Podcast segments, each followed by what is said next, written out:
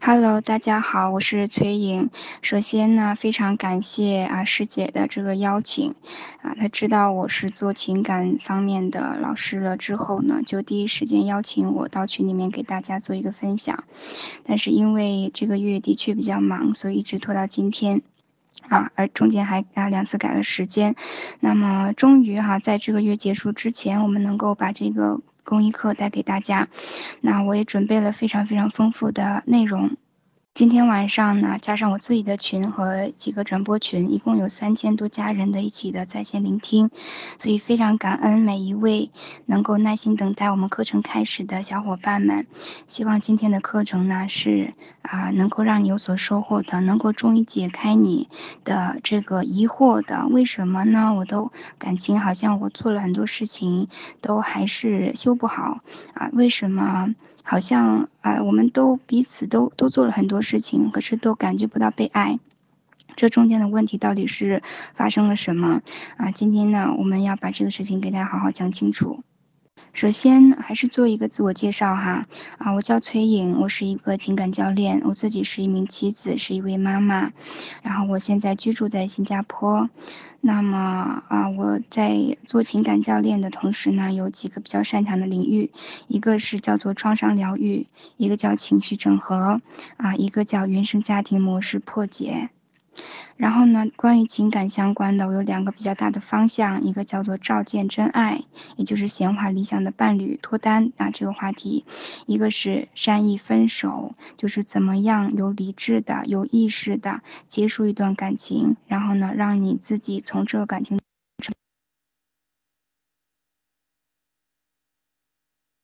啊知道到底怎么回事，这样你能够从你自己的模式毕业。所以前面呢，我给大家发了一句话哈，小孩子哭着说的啊，我知道婚姻很难，可是我希望你们撑到最后，这是她对她的闺蜜说的。那么对我来说呢，我想要呃大家理解这个事情，婚姻确实很难，婚姻不是一个简单的事情。如果你觉得哦，好像别人的婚姻都很幸福，为什么我在这个感情当中我感觉好孤单呢？我感觉好无助呀。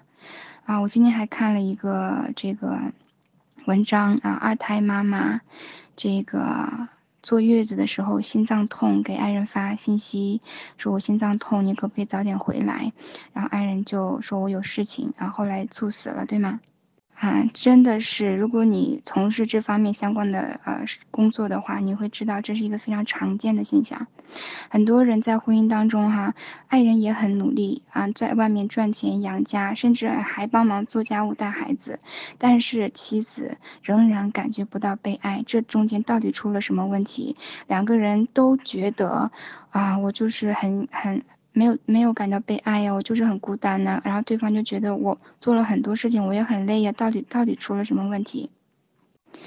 我给大家先讲一个案例，我最近的一个客户，四十七岁，一个美国人女性，两个孩子，大的女孩二十。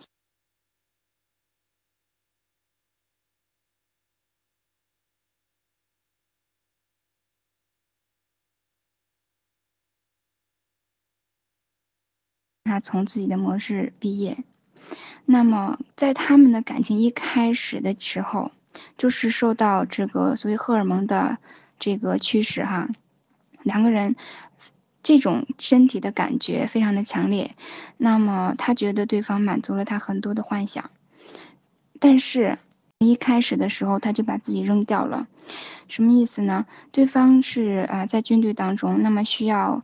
嗯，四处搬家，相当于他们经常要搬家。那他负责教育孩子，孩子的教育，啊，打理家，啊，从那一开始，她就跟着她的丈夫开始了生活。但是她从来没有问过自己，我想要什么样的生活。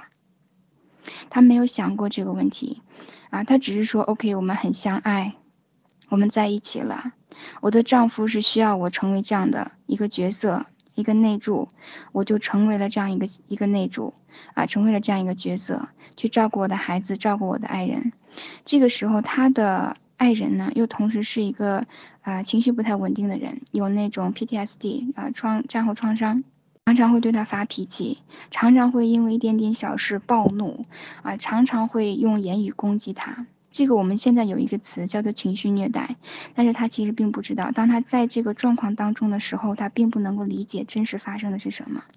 他采取的策略是跟自己说：“我的丈夫他有问题，他有这个什么 PTSD 啊，他有这个有那个，他有问题啊，所以呢，我就是尽量的去去适应，去配合他。”但是我们不要忘了，这个人即使说他有他的问题，不代表我们在感情当中没有感到东西，对吗？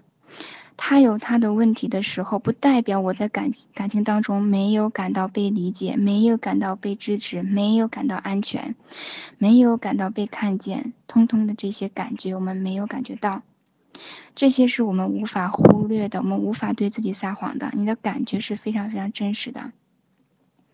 那我这个客户选择的方法是替对方找借口和不去看见自己到底需要什么，跳过自己的感觉。那几年之后，他们终于分居了。分居了之后，他仍然不要离婚，十用了快十年的时间去决定离婚。然后我问他，我说是什么让你花了这么久的时间做这个决定？他说我一直都想去修好我的感情。啊，然后当我们去帮他做一些内在工作的时候，他终于发现了一个问题。他有一个想法是，我的爱人他这么难相处，如果我还可以处理得了的话，他就离不开我。我是唯一一个能够跟他过得下去的人，我是唯一一个能够照顾得了的他的人。受虐者以及一个服从的听命者的角色，作为了一种作为了一种荣耀啊，一朵小红花戴在了胸前。当我们对这个东西上瘾的时候，啊，我们就是在开始一个自我折磨的一个一段路程。他用了快十年的时间，终于决定去放下这段感情。这种关系当中啊，我们受虐者通常都有一个想法，叫做我不我不相信我真的值得爱。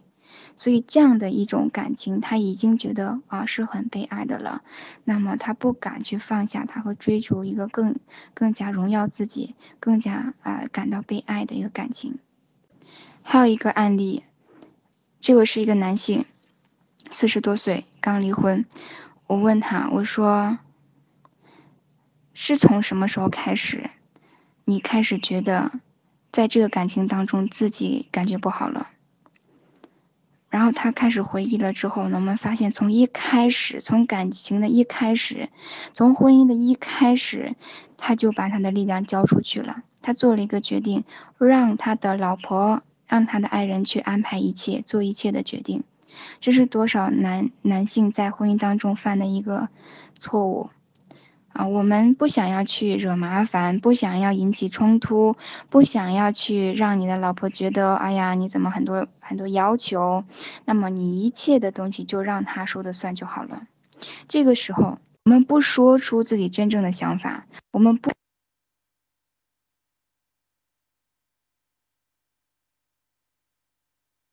抽根烟，锻炼一下身体，跟朋友出去啊嗨一下，就算了。从一开始我们就把力量交出去了，这个时候我们叫我们真正的自己没有出现在感情当中。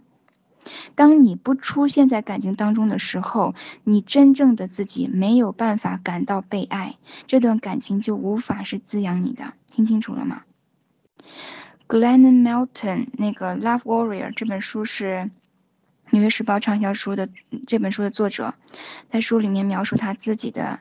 生活体验的时候，这是他的一本自传。他写到，当他刚刚开始约会的时候，当当当作为一个小女孩，她刚刚开始表现出这些第二性征，比如说开始发育的时候，她感到非常的焦虑。她开始觉得，哦，我好像比较大只，哦，我好像不够漂亮，不够吸引人，我好像不够优秀，等等等等。这个时候，她开始用吃吃东西，然后催吐这种方式来掩盖她的焦虑。当他真正需要开始去约会的时候，他说：“我派我的代表去。什么叫派代表？派代表，那个代表哦，那个代表是美美的，她好像没事，她好像都 handle 得了，她好像什么都搞得定。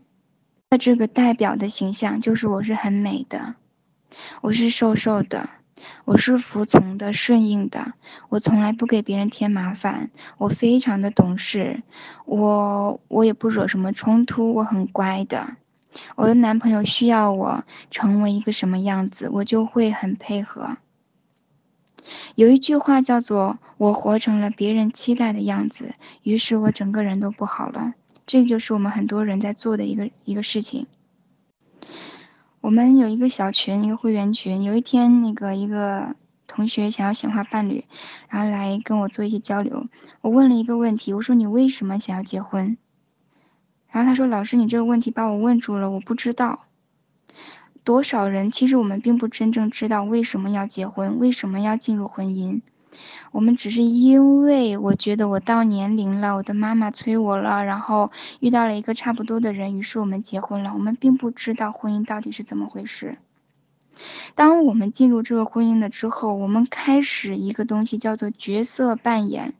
我是妻子，他是老公，他是丈夫，啊，我们开始在这个家当中扮演角色。我需要是这个主内的，他需要是这个主外的，或者是我需要是一个温柔贤淑，能够打理家、做家务、照顾孩子。一个这样的角色，然后他需要是能够在外面独当一面，挣钱养家，然后节节高升啊，有那个结交朋友等等，他需要是一个这样的形象。不管你的你所认定的那个，在你开始这一段婚姻之前，你没有想过，你到底想过什么样的生活？你的需求是什么？真正的你喜欢什么？这个时候就是一场灾难。当我们基于由这种基于角色扮演的模型开始的时候，你整个人就错乱了。这是为什么？我说全职妈妈容易悲剧。前一段时间的电视剧让这个话题非常的火。为什么全职妈妈容易悲剧啊？不是每一个女人都是天生以做妈妈，在家全职带孩子为最高的使命和最感觉好、感觉最有荣耀的事情的。大家承认吗？虽然这个事情不是有很多人拿出来说，甚至有的人这样说的时候会觉得很不好意思、很羞愧啊。我们好像觉得作为一个女人，我们的使命就是把我的孩子带好，这是最让我光荣的一个事情。的确，的的确确有很多的女性，这就是能够由衷的带给她成就感的事情，让她感觉最好的事情。但是我们也不得不否不得不承认的是，有很多的女性不是这样的。人和人是不同的，真实的你是什么样的？你有想过这个问题吗？什么是让你最有成就感的事情？什么是让你感觉最好的事情？你真正的热情在哪里？在你没有想清楚这些东西之前，因为这些角色扮演，而你。就顺应着，没有去想。有的时候我们没有去想，这不是一个有意识的决定，只是走到这一步了，所以你就成了一个全职妈妈，或者你就成为了一个这样的妻子，一个去去去顺应、去适应的妻子。这个时候你在内在，你你你里面有一个东西，他感觉他要窒息了，因为你一直不理他，你一直不看见他，你不允许他发出声音，你不允许自己去做自己喜欢的事情，这个叫做自我抛弃。当你决定去扮演一个角色，按照别人的期待来活的时候，你必须去压抑你自己真正的声音，这是一场噩梦。这个东西让你睡不着觉，吃不好饭，然后开始发展出身体上的一些不适感。严重的时候，你内在的自我抛弃会向外显化出被抛弃的体验。这个是为什么有的时候全职妈妈会遭遇一些悲剧。被小三啊什么的，对吗？是我们自己先抛弃了自己，是我们自己根本就没有花时间去来听一听我到底需要什么，我到底感到了什么，我真正喜欢的是什么，我想要一个什么样的生活。同时有一个问题，为什么我们能够在不运转的婚姻当中待那么久？啊，不运转的婚姻还是还是客气的，甚至有一些受虐的婚姻，我们能待那么久。像我的这个客户，他待了快二十年，光分居分了十年才决定去离婚。我还有一个客户，跟她的老公十一年没有性行为，最后新加坡法院判他们立刻离婚，立即离婚。是什么东西能够让我们在一个不运转的婚姻当中能够待那么久？就是有的时候我们不对自己说真话，我们认为好像没有那么糟。我们有很多的应对机制，像我刚才讲的，我的这个客户他有一个应对机制叫做反射 （deflection）。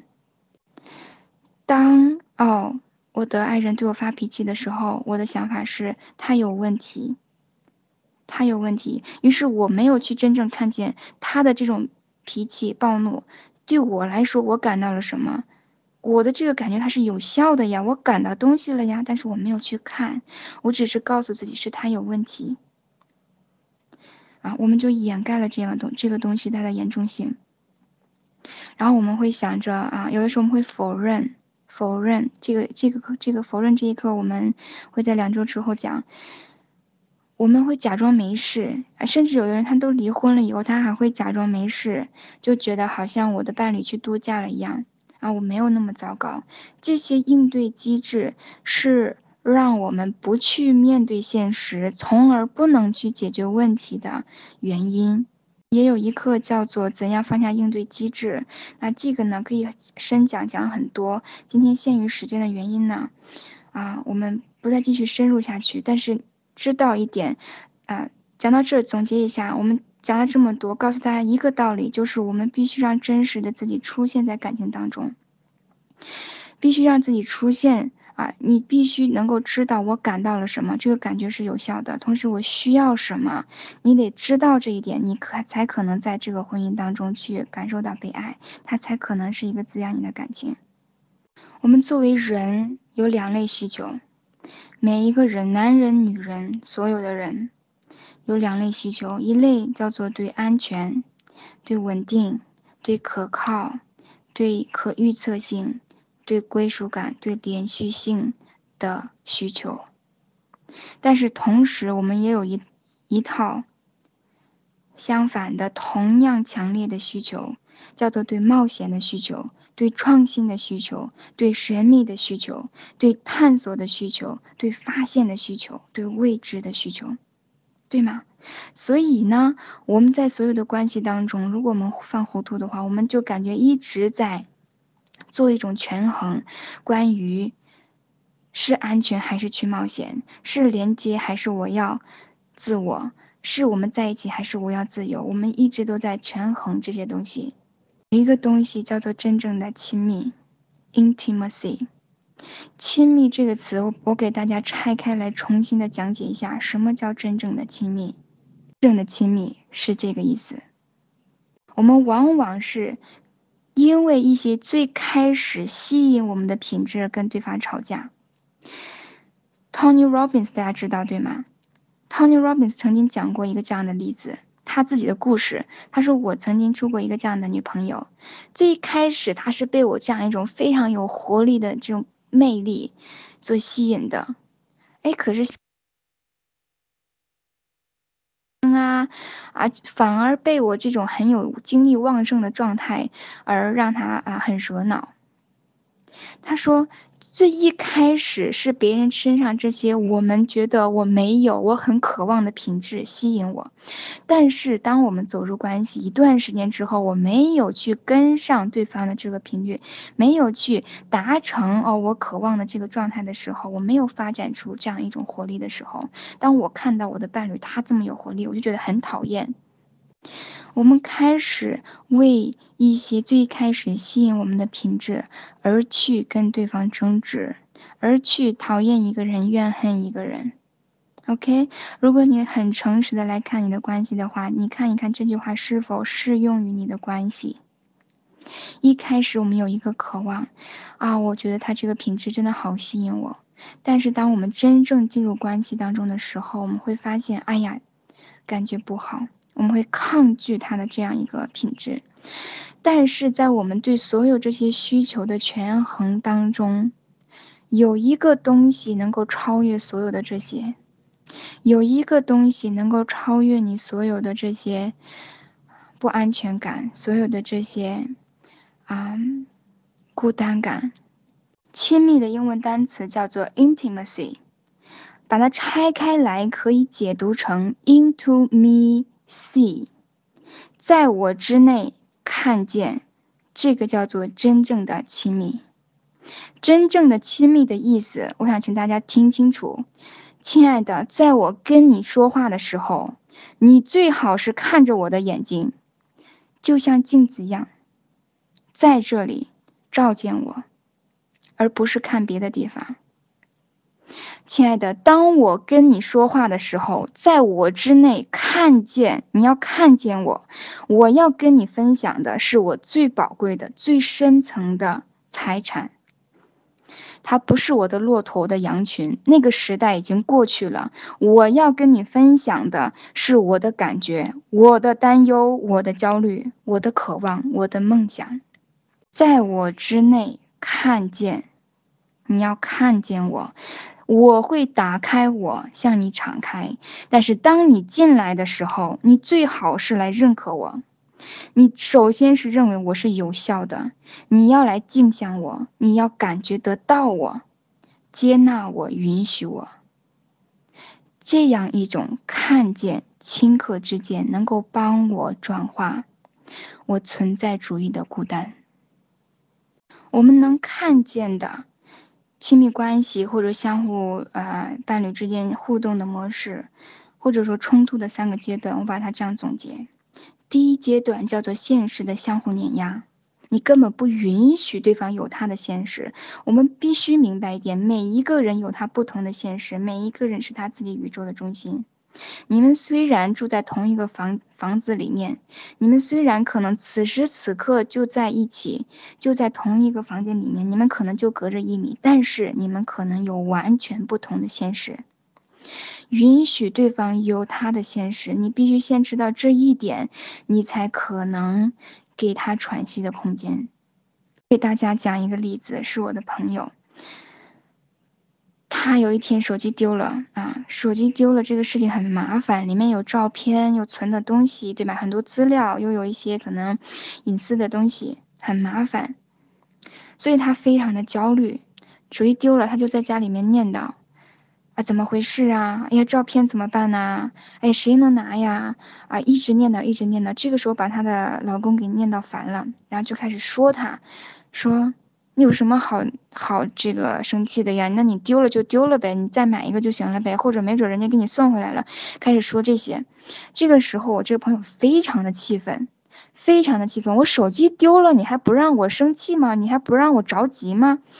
啊，这个时候那对方又觉得，那你生气了，我就劝你嘛，我就告诉你不要生气嘛，你不要着急嘛。然后发生了两个人现实的相互的对撞，双方都不允许对方有他的现实。看清楚了吗？这个叫做现实的相互碾压。对我的这个女朋友来说，她丢了手机，她着急，里面有资料很重要，这个东西对吧？她她她不一定能够找回来了，所以她很着急。她的情绪是可以的，她的情绪是有效的，但是她的伴侣没有办法去允许她这件事情，没有办法来看见她正在感受这些感觉。也没有能力为他承载几个空间。什么叫承载几个空间？对他说：“亲爱的，我知道你感觉很着急，啊，里面有很重要的东西，我我我知道，那咱已经丢了啊，你看看这怎么办？”没有这样一句话啊，这是很多亲密关系当中为什么男男生这个很努力去修好感情就是修不好？为什么女生很努力的在表达自己的需求就是表达不明白？我们需要的一个东西叫做被看见、被允许。我再给大家发一个发一个截图吧。我因为刚好啊，手机里面有这个，发给大家看一下吧。这个我的这个学员，他因为知道这一个，当他的同事生气的时候，他对他说了这几句有魔法的话啊，他对他说：“你这样感觉是是 OK 的。”然后对方是怎么样？情绪大崩溃，对吗？他可能终于觉得这个世界上有一个人允许我了，看见我了，理解我了。大家看一下我发的这个冲突的三个阶段。所以第一个阶段对很多无意识的人来说，冲突的时候，他双方在相互碾压，用我的现实压过你的现实，让你来被迫接受我的现实，或者你的现实对我来说是无效的。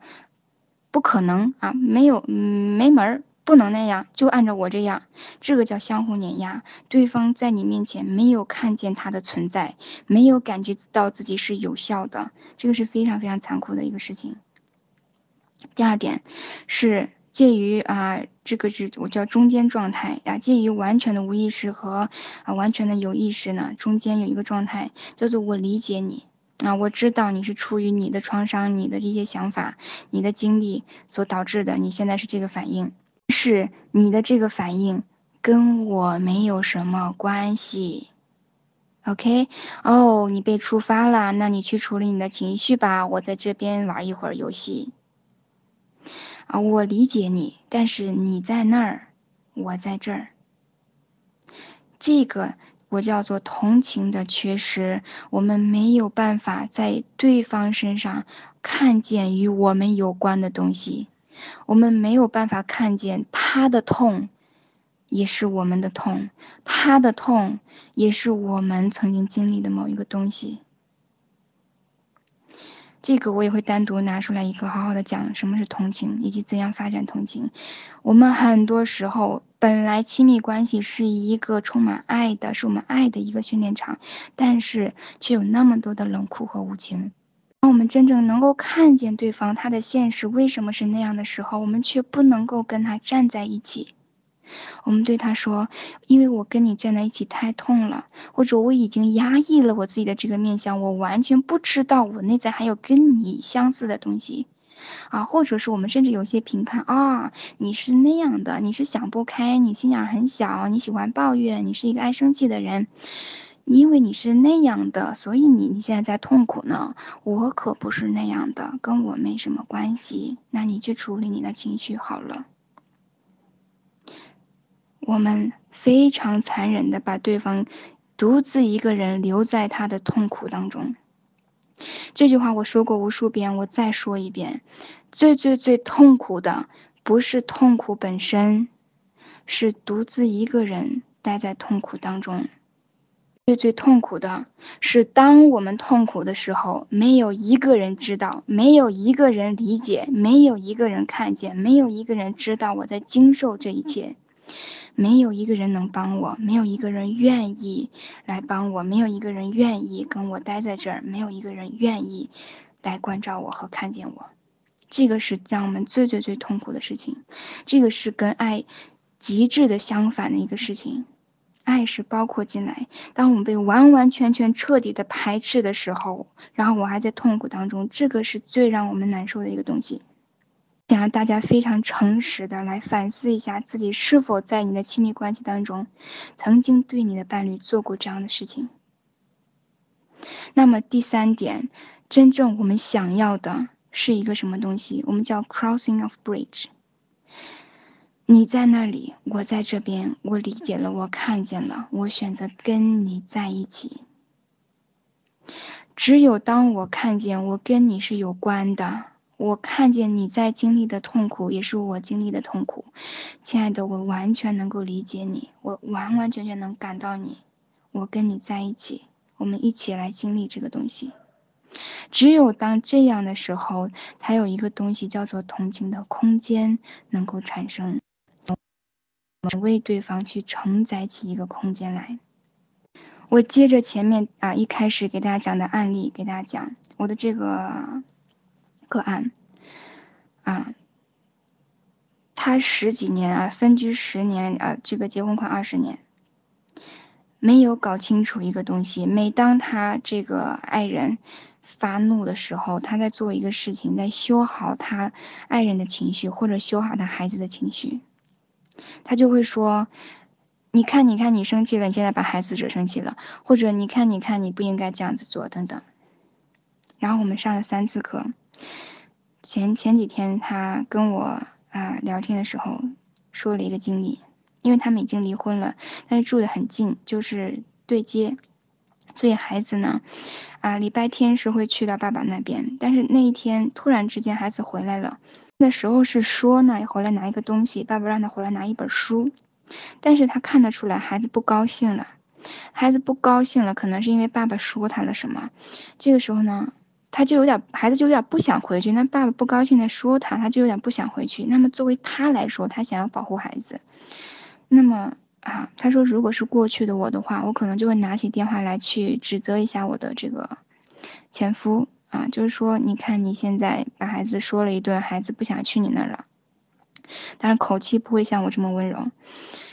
但是他说那天我我没有这样做啊，那一天我第一次允许。我的孩子是不高兴的，我的我允许我的前夫是不高兴的，我做了这件这件事情，所以我没有第一时间做任何的反应，我没有去打拿起电话来责怪任何人，我没有去试图修好任何人的情绪。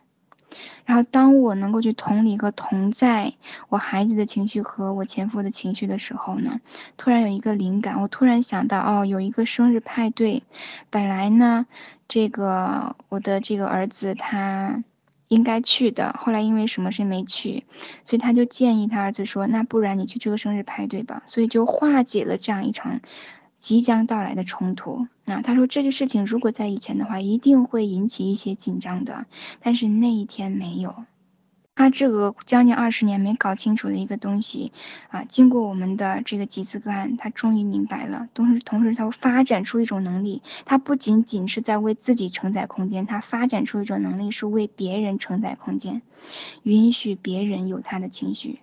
这个时候呢，儿子去派对了，他的前夫打来电话。跟他说，我刚才跟儿子生气了。大家能 get 到这个事情的转折点吗？所以当他跟我说的时候，他说，我明白一个道理，你不需要去指责对方。通常情况下，当他们做错了的时候，他们自己知道，否则的话，他不会来打电话跟我解释一下这个事情。看到了吗？当我们愿意去看见一个人的时候，跟一个人同在的时候，我们是真正的待在这个关系当中，跟这个人在一起。只有当这个时候，连接才可能发生。只有当连接发生的时候，我们才有一些往来，我们才有可能发展出亲密关系，发展出后面的所有的生活的构建。只有当我们看见一个人的时候，我们待在这的时候，我们存在在这里的时候，我们才是真正的为这个关系加注能量。我曾经讲过一个分享，叫做“为什么没有 happily ever after”，就是为什么没有说结婚了以后就永远幸福的生活在一起这件事情。童话里面告诉我们的是。王子和公主从此幸福的生活在一起了。为什么没有这件事情？因为作为任何一个系统，一个有机体啊，你的桌子你放在外面，时间长了它会消失不见，它会腐烂掉，最后化成泥土。一个石头它那么的坚硬，风吹日晒雨淋，它会散掉。你们的关系也是一样的，你们的关系作为一个活体，作为一个系统，作为一个组织。你给他加能量，他就能够繁荣；你给他不加能量，他就会饿死。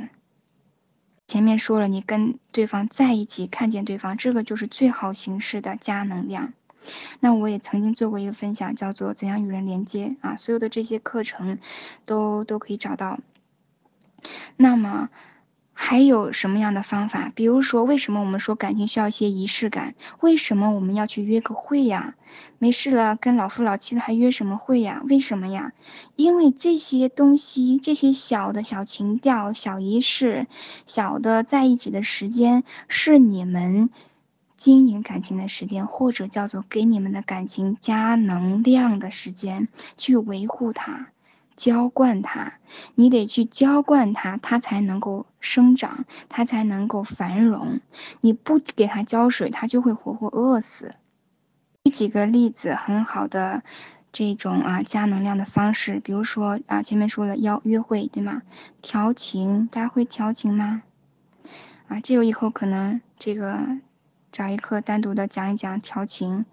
这不是说很害羞的事情，是只有当你非常舒服的待在你之内的时候，非常荣耀你的女性特征的时候，而且你非常的临在和在这里的时候，你才可能做到这件事情，啊，比如说性生活啊，或者一些简单的连接、注视，眼睛对眼睛的注视，这就是很好的连接呀。一起做冥想，一起呼吸，拥抱一下，对吗？这些都是很好的方式。总之，一对一的时间，当一对一时间的时候呢，你们是确确实实在这儿的，不是说哦，我们看个电影，然后你们真的去投投入到电影情节当中了，然后看完了就回家了。是呢，啊，我们出去约会吃个饭，然后呢聊聊孩子，聊聊工作，剩下的时间呢，你在看你的手机，我在发我的朋友圈，不是这个意思。真正的连接给你的，啊，这个亲密关系加能量啊。尤其作为女性，我一定要一再提醒大家一个东西啊，女性代表的是什么？是生命力呀，我们能够造人的。我们代表的是生命力。有的时候，我们哎呀，陈哥结了婚以后，我这个朋友我也不联系啦，我这个兴趣爱好我也放下了，我工作也不做了，我原来那些让我感觉很有活力的东西，我通通都放下了，反而呢，去啊，就是我不是说全然投入家庭生活不对啊，只是说，如果你能够真的从当中获取到一些很。感觉自己非常的受滋养，你感觉这个就是让你很有活力的事情的话，那 OK 的啊，OK 的，因人而异。是，如果你真的觉察到自己好像抛弃了、放弃了自己一些真正让自己感觉好的东西，尤其是让你感觉非常有活力的东西的话，你要非常的小心，因为男性渴望的一个。男士被女士吸引的一个东西，就是女士的这个生命力。男性作为这个意识的代表，他是非常非常渴望我们女人的这样一种生命力的。很多男士，如果你去问他为什么你喜欢这个女性啊，你这个女朋友啊？他可能会用不同的语言来告诉你，他可能会说，他让我感觉活过来了，哇，他让我感觉生活的每一天都是美好的，哇，他让我感觉我很重要，他让我感觉，啊，好像世界很美好，等等，他可能用不同的语言来告诉你，但是他的意思是说，他渴望一种生命力。所以你千万不要把这个东西丢掉。哎呀，我为了我的老公，为了我的孩子，啊，我觉得我好像做了好多的自我牺牲。为什么他不懂得回报我？你把最开始吸引他的东西给丢掉了。那么你们在一起，比如说我说约会呀，这种啊小小的调情一下，这是你让他唤醒的一个东西。你把它丢掉了的话，啊，甚至。很很多女性很有意思的是，我们去工作的时候会打扮一下，对吗？我们跟朋友出去的时候会打扮一下，可是跟老公约会的时候，我们都懒得收拾一下。不是说我们这个，哎呀，这个看脸啊，看颜值，太太太肤浅。是这个东西，它是，它是，它是生命力，它是你美的展现，它是这种，是人最原始的这样一种很美好的东西啊！我们千万不能够。啊，什么这个舍本逐末呀？啊，你你关照好他的生活起居，这很重要；关照好他的心灵成长也很重要。那么做好你自己，出现在这个关系当中，这种连接的时间，同样同样同样非常非常重要。所以我们前面啊两了讲了两大块，一个叫做真实，对吗？当你有需求的时候，你得说出来，你得告诉对方怎么对你，我需要什么，我感到了什么。同时，我们学会一个东西，叫做看见对方，啊，去用我的能量加注在这个亲密关系当中。那么，你渴望的这种被看见、被看见的感觉，你可能也要让对方知道。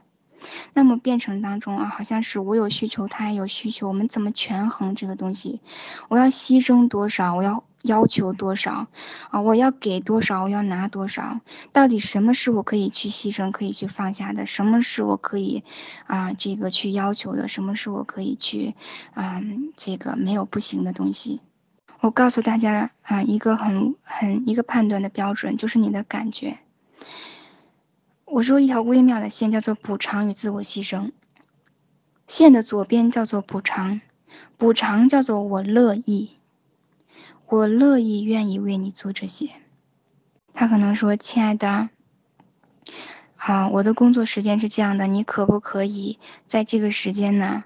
啊，帮我啊打理一下家里面啊等等。”这个时候，因为我很爱他，我愿意让他感觉到，OK，他是被支持的，他有一个坚强的后盾，他可以放心的去做他喜欢的事情，所以我很乐意为他做他需要的东西，我很乐意去满足他的这个需求。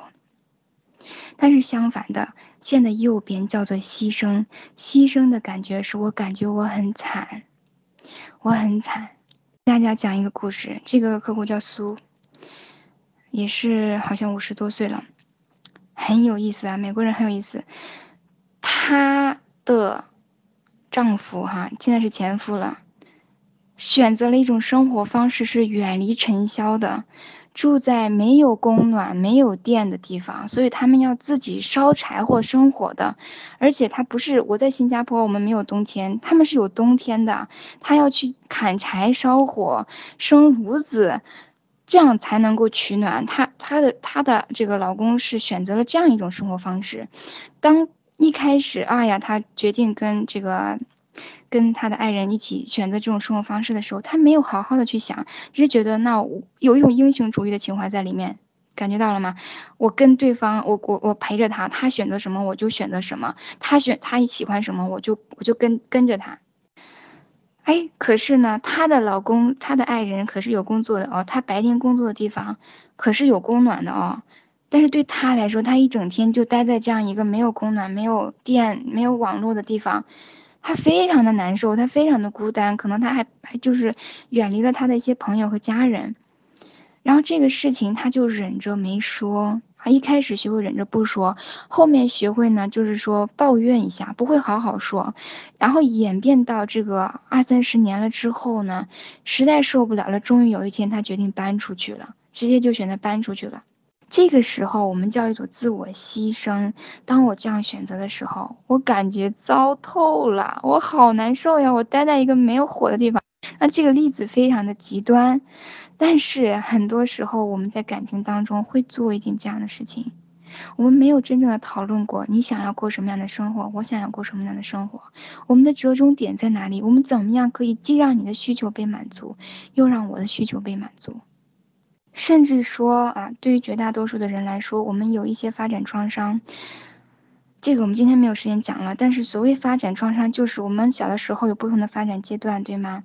当我们是小 baby 的时候，我们的需求是啊，我一哭就有人来满足我，有人喂我奶，有人给我换尿布，有人来抱抱我，我没有一种渴望叫做我自己去满足我的需求。但是随着我们年龄的成长，我们到两三岁的时候，我们开始学会说不，我们要按照我的想法来。我我我要去尝试一些东西了。这个时候，我们开始有一个渴望，叫做我来做，我能行，啊，我们自然发展的方式就像这个小花一样，我给它浇水，它就会成长。当一个小 baby，它的需求是是完全跟它的照顾者融合在一起的时候。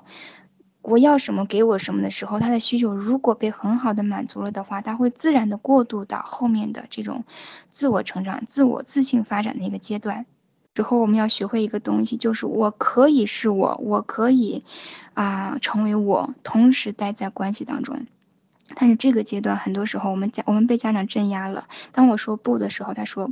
是，他说行啊，我说我说我不想吃这个，你就得吃这个。我说我不想去这个地方，你就得去这个地方。我不想跟这个人待在一起，你就得跟这个人待在一起。这个时候我们被镇压了，我们不知道我可以是有拥有我的，如果我还在关系当中的话，所以我们非常害怕在关系当中去提出自己的需求。是不好意思，需求是一个东西，叫做你不满足它，它就会在这里，你就会感觉到我的需求没有被满足，就会有不好的感觉。需求就是这样的一个东西，所以如果你有一个需求的话，你聪明的话，找到一个方式去满足它。鉴于时间的关系呢，啊，关于疗愈创伤我们就不能再讲了。那我以前的课也有讲，我们有很多的课啊，有这方面的内容。有感兴趣的小伙伴呢，你可以找我，也可以找我的助理。所以啊。这个是我们很大的一个方向，怎么样去疗愈你内在的创伤，让你能够完完整整的出现在亲密关系当中，让你敢于去表达你的需求，同时知道你的需求可以被满足。怎么样去显化一个真正爱护你、关心你、尊重你、倾听你、理解你的伴侣？啊，同时怎么样的啊去很好的过渡一个不适合你的亲密关系，这些都是我们有非常详细的啊内容啊可以去可以去讨论的。后总结我说两个字秘诀到底是什么哈，给大家卖了一个关子，但是听到这里面大家应该已经很清楚了。幸福婚姻的秘诀叫两个字：投入。你得在这儿。投入的前提，你得在这儿，你得出现真实的，你一定要出现在关系当中，不管这让你感到多么的害怕。如果说你用一个代表啊，你你你用一个假的你放在这边，给对方营造了一个假象，让他进入到一个关系当中，然后呢，你开始期待他来关照这个真实的你，这是不合理的。那么你这个过渡就会产生一些波动，你需要你需要允许这样一个波动产生。或者说，如果你没有现在没有亲密关系的话，我劝你用你最最最真实的样子来吸引你的伴侣啊，这样这样的话，你后面不会坑人，对吗？点叫做专注，你要在这儿临在，不是你的身体在这儿，是你整个的注意力在这儿。第三点叫做看见，我看见我的伴侣，我看见我的伴侣，这个叫真正的亲密。第四点，我愿意去满足你的需求。亲爱的，我知道你需求这个了，我愿意去满足你的需求，因为我爱你。OK，这个叫亲密关系。有的时候我们需要去啊做一点，我说补偿啊，就是我可能得放下一点我的面子、我的小脾气、我的时间啊、我的那个尊贵的那个价值感等等啊，因为我爱你，我愿意去让你感觉好。对吗？我们在爱情当中寻求的是什么呀？不是两个人感觉好吗？今天哈，把这个亲密关系当中非常重要的一个点、一个秘诀给大家讲清楚了。那么我知道亲密关系非常的复杂，不是简简单单的说，哦，亲爱的，你要看见我，他就能看见你了。你也不是说，哦，亲爱的，我需要去看见你，你就能够看见对方了。那么很多的功课、情绪怎么处理，每一个状况应该怎么办？为什么我有这样的应激反应？为什么当他这个说说说我的时候，我总是感觉他在批评？我我就会反驳回去，啊，然后呃等等啊，这些很多很多的细节呢，啊，大家都可以去啊啊听课呀，或者找我讨论呐，找我做个案呀，都可以，我非常非常愿意啊，能够服务到大家。我这最后给大家留了一个字，叫做无法产生共情，是因为我们有分裂的自我，就是有的时候我知道我的伴侣在受苦，但是我无法跟他产生同情，我无法跟他在一起。因为我太抗拒了，这个呢，往往是我们内在有些创伤需要疗愈啊。这个因为我觉得很重要，把这个提出来，所以每一个人都不要忘记去做自己的内在工作。最后这个啊，现实福利哈，真的是非常非常感谢这个师姐的邀请，以及每一位在群里面的小伙伴，我给大家一个免费的服务啊。我们叫做阅读爱的卡啊，阅阅读爱的能量，或者说去啊诊断爱的卡点。我们在爱情当中为什么有这些模式啊？为什么我有这些反应啊？为什么我总是遇见同样的人呐？为什么我破解不了这个坎儿啊？等等。嗯，跟我们自己的能量特点是有很大很大的关系的啊。如果说这个呃身心灵呃这个走的深一点的小伙伴知道，我们是由内向外显化的，一定是我们内在有什么样的频率才能够跟这样的体验相匹配。我们解决问题的方式呢，是向内找到自己对爱的卡点。然后，当我们能够清理掉这些爱的卡点的时候，我们会向外显化一个更加圆满的爱情。那么，这个阅读爱的卡点以及阅读爱的能量哈，诊断爱的卡点的服务，啊，我的原价收费是二百块钱啊。然后呢，它有两个选项，一个是啊，通过文字的形式啊。或者语音的形式发送给你，那么原价是二百块钱。今天你如果能够去填一下这个表，然后去申请这个服务的话呢，是免费的，OK。然后还有一个选项二是需要一对一跟我聊天的，那么也会给你减掉二百块钱。细节呢，大家去找你的群主要这个二维码，扫进去看一下里面的详细介绍。希望大家能够啊，真的是抓住这个机会哈。这个是我们九月最后一次给大家啊讲公益课，以及带来这样的福利。嗯，最后还是再一次的感恩啊每一位这个小伙伴在这里面听课。我衷心的祝福每一位啊小伙伴都能够拥有一个非常非常幸福和美满的婚姻生活啊。说婚姻挺难的，有些时候挺难的，但是它又是一个非常非常非常美好的东西，对吗？啊，在地球上你能感觉到最最最接近于合一的一个状态，大概就是在婚姻当中，在亲密关系当中跟一个人融合的时候，这是一种极致的喜喜乐，极致的啊祝福，极致的啊圆满的一个感觉。所以说，啊，婚姻它是非常宝贵的，它也是非常美好的，它也是一个能够让我们成长的地方。嗯，如果说我们愿意去突破自己，愿意去放下一些东西，愿。去疗愈自己啊，愿意去清理自己的卡点，愿意去做自己的内在工作的话，你会看见你的亲密关系会层层上升，啊，这个幸福度会不断的加深，你跟你伴侣的这个亲密度啊，所谓相互看见的深度、层次、程度会啊，跟现在完全的不同，你们会真正的能够达到站在灵魂的高度上进行一个啊灵魂的交融。这个是宇宙想要看见的一个东西，这个是服务整个宇宙扩展的一个东西，这个也是符这个符合宇宙整个扩展的大趋势的一个东西，因为我们想要一个东西叫做合一，对吗？啊，所以呢，我衷心的祝福每一个人能够在自己的亲密关系当中呢拿到这个东西，体验到这个东西。再一次的感谢大家。